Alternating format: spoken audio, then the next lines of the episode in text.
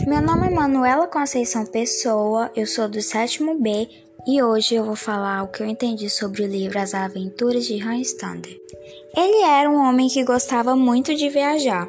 Um dia ele foi para Portugal porque queria conhecer as Índias.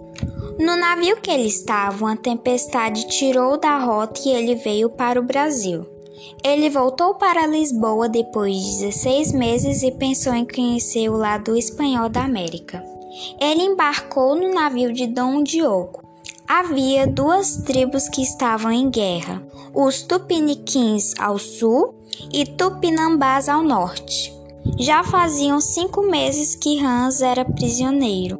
Curiosidade: mesmo sendo inimigos, os Tupinambás e portugueses faziam negócios. Voltando para a história.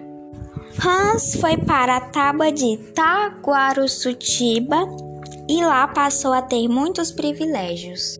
Duas semanas depois, dois homens de um navio francês queriam levar Hans.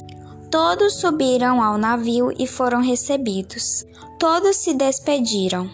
Agora Hans estava salvo. Foi isso que eu entendi do livro.